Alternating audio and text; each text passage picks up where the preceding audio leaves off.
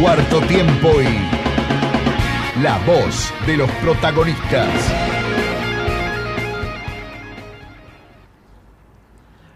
Hola, hola sí, con el campeón de Argentina 15, Federico Gutiérrez. Felicitaciones. Hola, hola Germán, ¿cómo andas? ¿Todo bien? ¿Cómo anda todo por allá? ¿Cómo anda Fede? Bueno, te, te da Germán Rosales, Sergio Caballero, bueno, nuevamente felicitaciones por el título, Fede. Hola Sergio también, muchísimas gracias por, por el saludo y las felicitaciones. Eh, por acá disfrutando mucho eh, lo logrado, así que muy contento. Qué bueno, che, eh, eh, trajiste un título a la provincia en el medio de la pandemia. Sí, realmente fue muy inesperado, viste, en este año tan tan raro y tan difícil, así que eh, fue una notición para para mi familia y, y mis amigos y la gente que me sigue y bueno, se disfrutó un montón. Bueno, eh, Fede, ¿cómo fue esa experiencia Uruguay 2020 en Montevideo? Fue bastante particular. Eh, creo que tuvimos que hacer todo un gran esfuerzo en todo lo que es protocolar, sobre todo al principio, para poder ingresar. Allá realmente no tienen una situación muy complicada de COVID como tenemos nosotros, así que fueron rigurosos al hacernos entrar. Tuvimos que pasar por tres hisopados previos. Eh, eh, y bueno, obviamente al principio, hasta que llegó Pumas y nos hicieron el último hisopado, entrenamos cada uno con su guinda, no hacíamos contacto, mucho físico, cosa que era bueno, medio raro y por ahí se hace un poco tedioso. Y fueron tres semanas y media de preparación, más los 10 días de que tuvimos ahí de, de partido, entonces jugaba modalidad mundial cada cuatro días. Así que fueron en total cinco semanas muy lindas, distintas cada una. Se disfrutaron mucho y, y bueno, sirvió para lograrlo el título. Bien. Eh, Fede, un poco todavía nosotros no lo experimentamos, pero ¿cómo, ¿cómo es ese vivir de la nueva normalidad? Esta nueva normalidad que nos va a tocar producto post pandemia. ¿Cómo es, cómo es la pregunta? Eh, ¿cómo, ¿Cómo es el vivir ahora de esta nueva normalidad? En Uruguay un poco ya está prácticamente bien controlado el virus, eh, eso de vivir, distanciamiento, eh, usar un barbijo, ¿cómo, ¿cómo fue el día a día? Sí, allá particularmente nosotros como formábamos parte de la burbuja sanitaria, por más que ellos no están complicados y tienen realmente, comparado con la población, muy pocos casos diarios, tienen todo bastante controlado, el uso de barbijo para ellos es eh, opcional. Y nosotros no teníamos eh, actividades que sean fuera de la burbuja, estábamos en el hotel todo el tiempo, te diría que los días libres por ahí teníamos obviamente una escapada para, para poder relajar, pensar en otra cosa y distendernos, pero siempre eran cosas al aire libre y, y íbamos todos juntos, no, no es que andaban los, los jugadores por ahí dando vueltas, así que por ese lado no pude vivir mucho, fue medio raro estar tanto tiempo en un hotel, lo, lo bueno era que estábamos cómodos y, y pensando nada más que en rugby, así que un poco para salir de, de acá, yo estuve toda la cuarentena en Córdoba y bueno, por ahí se hacía medio difícil no ir a, a ver la familia y todo, así que sirvió muchísimo para cambiar el chip, volver un poco con, al tema rugby y, y bueno, ni hablar cómo se vivió el torneo, estuvo muy bueno. O sea, vos, Fede, desde marzo no ven ni a tu familia ni a tus amigos de acá de San Juan.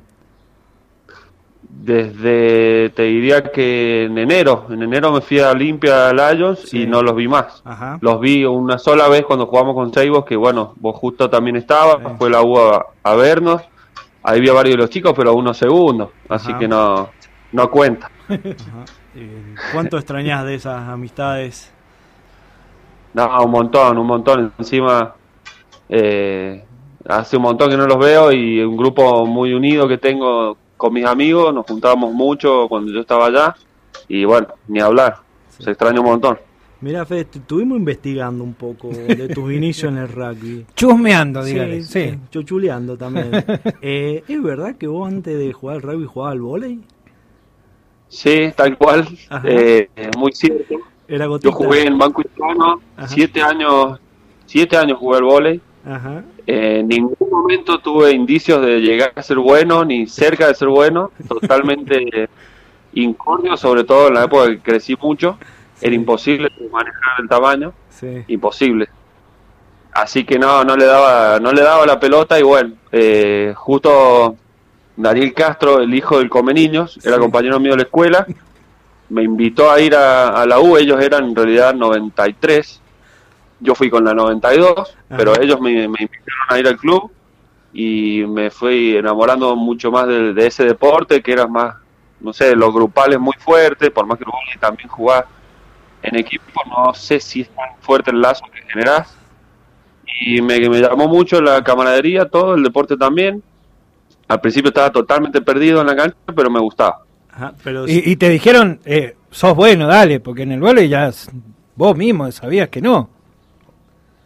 En el vóley evidentemente no, no iba a ser lo mío y, y uno se frustra un poco. Así que en rugby por lo menos era agarrar y ir derecho y bueno, me tenía mucha fe en los lines los chicos, así que me, me abrazaron bastante mi grupo de ahí de la 92 y, y me, me hicieron enamorar del deporte. Fede, mira, uno de tus puntos altos, eso es lo que vas a remarcar, el tema del line. Eh, ¿quién, ¿Quién te marcó más en eso para tener una formación tan sólida como la estás teniendo? Eh, te diría que fue muy gradual y fui absorbiendo conocimiento de, todo equipo que compartí y entrenador que tuve. Desde el Mati Pallito cuando nos empezó a hacer el tema Torres en las juveniles, que fue muy claro en algunos conceptos, hasta, bueno, mis entrenadores posteriores. También tuve la suerte de que el Pata Palacio una vez fue, cuando él jugaba en Jockey de Córdoba, fue a, la UBA a dar algunos tips, ¿viste? Por eso yo siempre trato de hacerlo también cuando era chico y obviamente verlo a él como, como un gran jugador de, y ex jugador de primera de la U. Y bueno, la rompí en Rabia de Cordobés, así que uno, palabras mayores. Entonces, siempre fui absorbiendo un poco de, cada seleccionado que tuve, también de Nacho Lobe, eh, obviamente mucho más al detalle. Sí. Eh, Aspirina también sabía bastante de, de todo lo que juego aéreo Así que fui captando un poquito toda mi carrera. Bueno, Fede, mira, eh, hemos, hemos hecho una pregunta al aire. ¿Qué le preguntaría a Federico Gutiérrez ahí en las redes sociales? Y hay unas que son piolas y otras que te ponen medio contra las cuerdas. Te voy, a, ah, te voy a tirar la más fácil. Eh, ¿Qué recatás de cada club que fuiste pasando? ¿Cuál fueron tu mejor momento en, qué sé en Olimpia, en Tablada, en la U? En la U, eh, sin duda, todos los años fueron muy lindos, pero el que más disfruté fue el 2019. Obviamente por el, año que hicimos, no por ser resultadista, pero, pero bueno, generaba mucha satisfacción. El trabajo que hacíamos se había reflejado en la cancha y, teníamos un grupo muy lindo eh, que se hacía fuerte en eso. Y ese fue el año que más disfruté, pero desde que subí en 2011, todos los años fueron distintos y, pasaron grandes personas y, muchos muchos amigos tengo de ahí. Así que eh, fueron todos muy lindos. Pues, si, si, me quedo con uno, el 2019. ¿En, tablada? En tablada, los, dentro de los tres años que estuve, el que más disfruté fue el 2018 ese año jugamos cuatro torneos, llegamos a tres finales y ganamos dos de esas tres. Eh, el grupo también estaba muy bien, yo me había integrado muy bien con los chicos, es un club que te abre las puertas, si sos buena persona y dedicado y responsable, te da mucha bola y, en lo grupal ni hablar, hacen mucho énfasis en eso.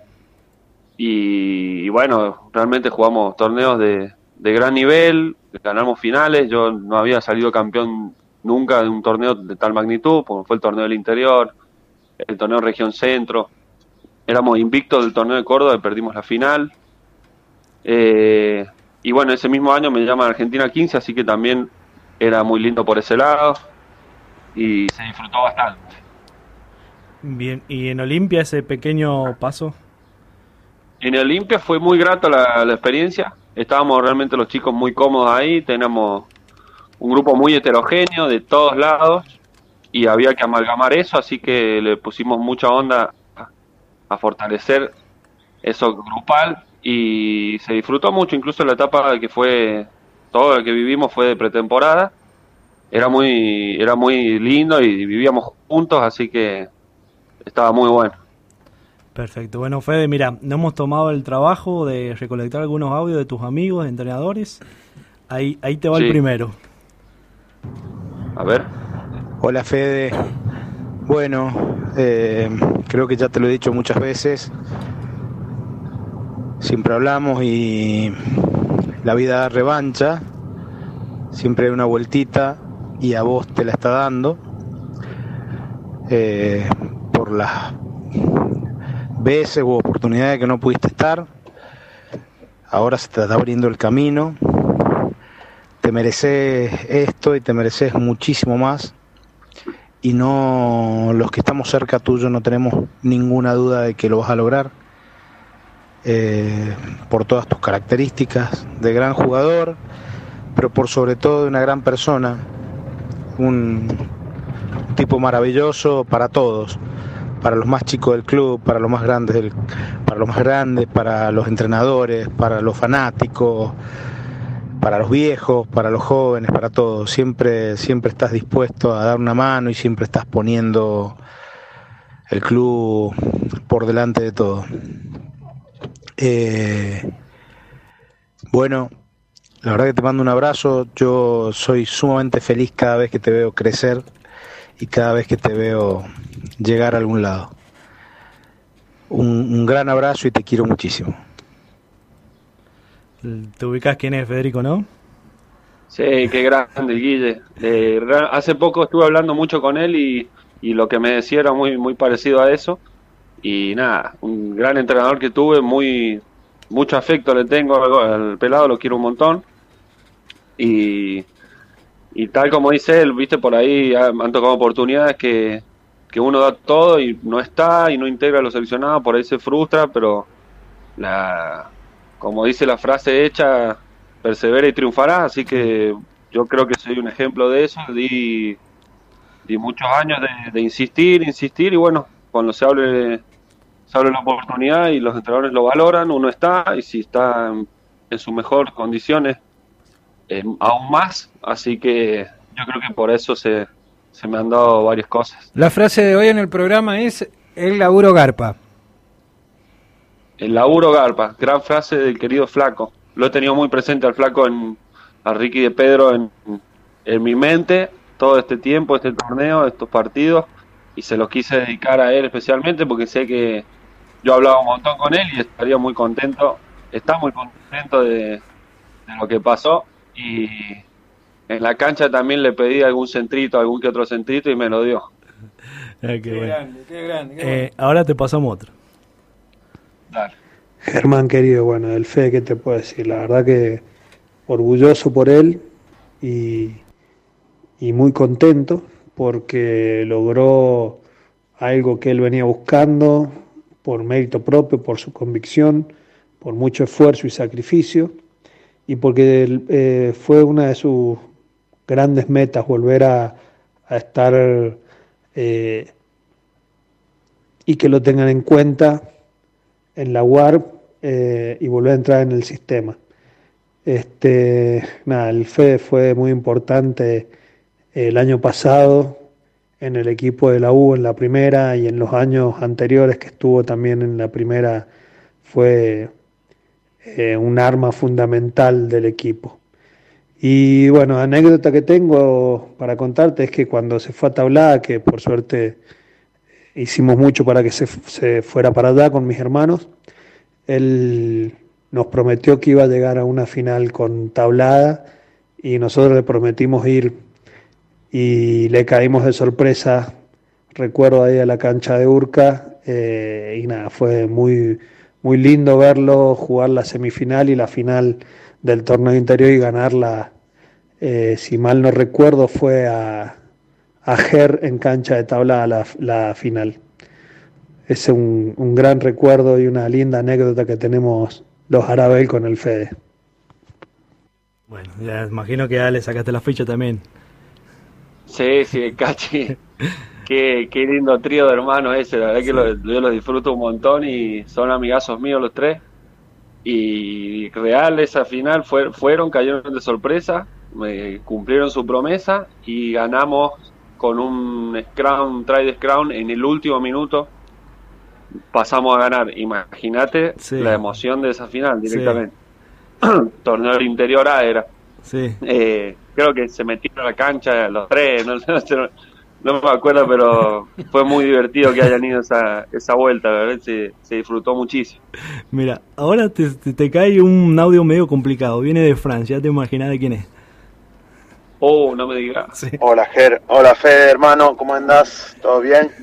Eh, bueno, de vuelta felicitaciones, felicitaciones por, eh, por eh, el logro obtenido y por bueno por la convocación ahí y te lo mereces un montón, te lo mereces un montón por todo el trabajo que le metes, por la calidad de jugador que sos. La verdad que te extraño, te extraño jugar eh, juntos, ganar todos esos scrum que ganábamos juntos y y todos esos momentos también obviamente vividos como amigo, un gran amigo. Bueno, eh, soy breve y bueno, ya pronto espero verte, espero que se cuiden y bueno, contanos un poco de, de la historia esta cuando te pusieron en San Juan el Chaya, el famoso Chaya, que nos cuente por qué le decían el Chaya. Bueno, dale, un abrazo. Eh, estamos esperando respuesta. Ah, es tremendo, es tremendo. Menos mal que dijo que iba a ser breve porque si no Sí. se emociona. qué, qué pedazo de personaje, el Pablito.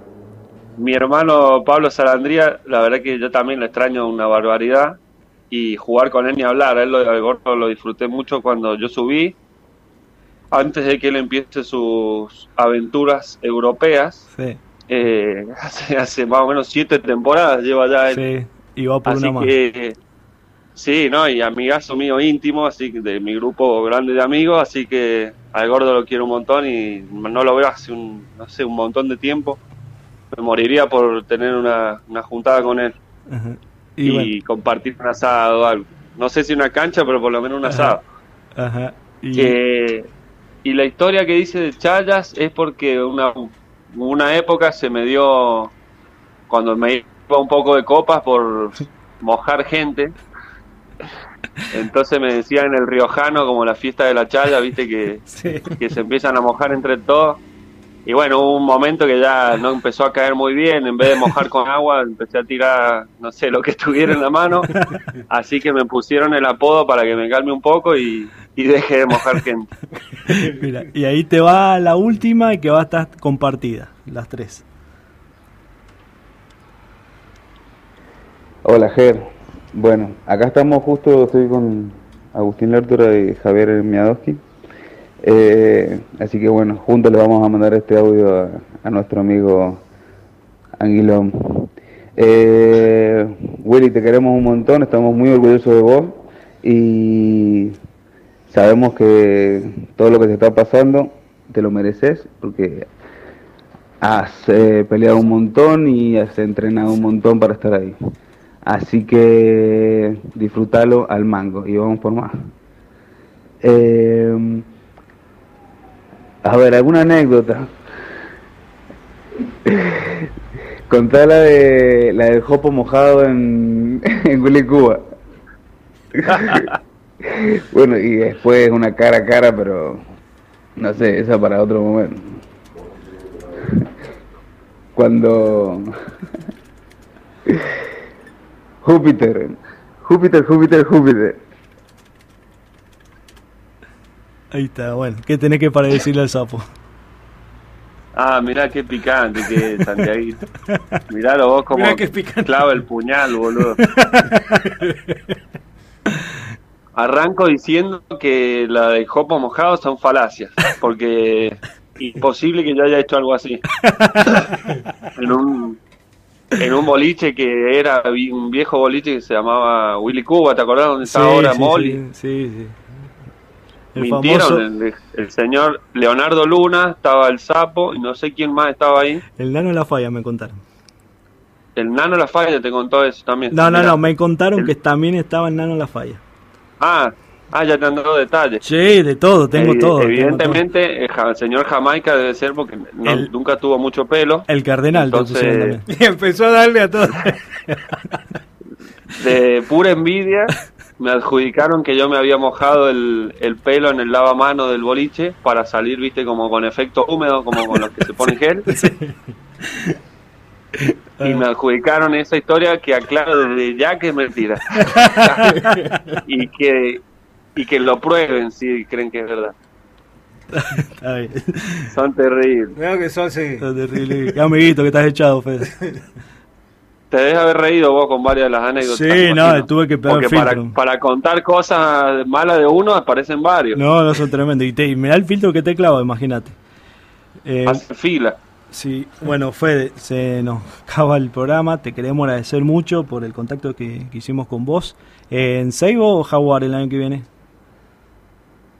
Y hay- habrá que ver cómo sigue la, la cosa. Capaz que hayan dos franquicias jugar. Yo no quiero adelantarme mucho, pero en teoría po- podrían haber dos franquicias en la Superliga, una en Buenos Aires y una en Córdoba. Pero bueno, no, no hay nada confirmado, nada oficial, así que no, no puedo asegurar nada. Está bien. Bueno, a disfrutar de este, este presente que te lo merece, Fede. Y felicitaciones. Dale, ¿eh? Ger. Un abrazo muy grande, Ger, Sergio, y que estén muy bien. Gracias por cubrir así nuestro deporte y un fuerte abrazo para ambos. Dale, Dale, nos igual, va- ¿eh? nos vamos, Cardenal. Un abrazo. chao, chao. Chao, gracias, ¿eh? Un lujazo, la verdad, Bueno, con sí. el Fede Gutiérrez, che, Y ¿eh? te pido disculpas, Sergio, por la hora. No, bueno, eh, está esperando, así que... Sí. ¿Me das dos? Está- tengo una, ¿dos? Bueno, dale, vamos a una tandita cortita y venimos.